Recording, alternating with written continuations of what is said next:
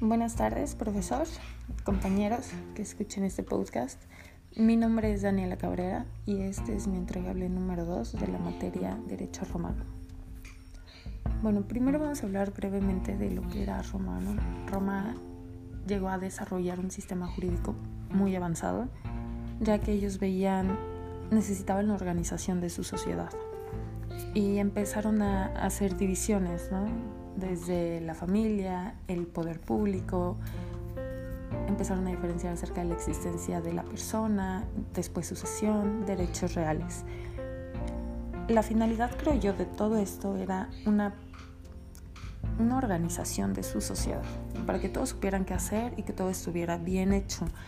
La diferencia de, de ellos con ahora, no, el derecho romano con el derecho jurídico actual, pues bueno, le explicaré un poquito más adelante, es el derecho romano es o fue tan avanzado que bueno, hasta ahora es la raíz de, de los ordenamientos jurídicos de los países que usan el derecho continental porque no, no todos los países usan el derecho romano, ¿no? principalmente nosotros, alguna parte de Europa, de hecho la mayoría de Europa, entre otros.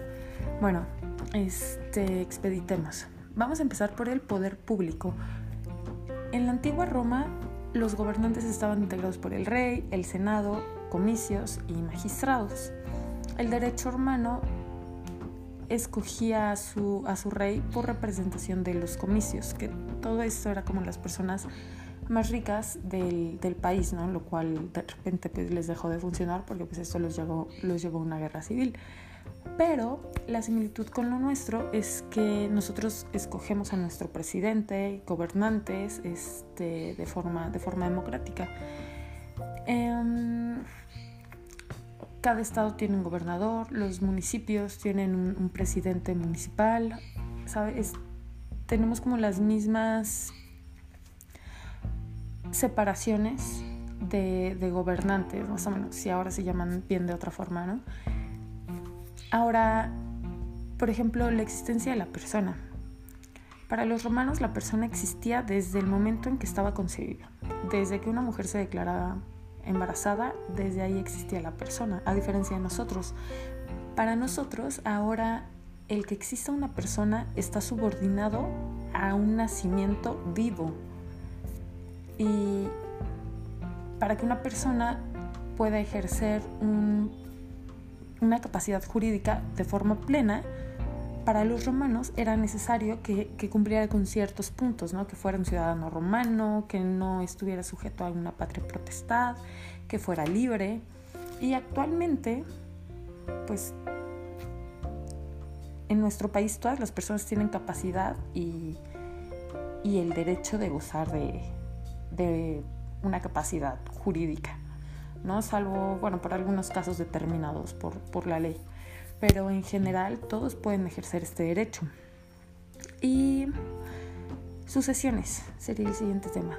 Por ejemplo, las sucesiones. En el derecho romano se, se incapacitaba a heredar si, si habían cometido algún delito o si eras sacerdote o si eras médico de la persona que, había fallecido. Y por ejemplo, con nosotros no. Con nosotros hay, hay dos tipos, ¿no? Que es el testamentario y la sucesión legítima. Pues con el testamento nada más hay que seguir como ciertas reglas, que sea el último, que no, que no hayan emitido alguno otro después, pero pues también puede haber apelaciones por ahí. Y por ejemplo la sucesión legítima es de los padres a los hijos y de ahí pues el, el árbol genealógico. Y ese sería mi, mi entregable número 2 del proyecto, mi entregable número 2 de la materia Derecho Romano. Pues muchas gracias por todo.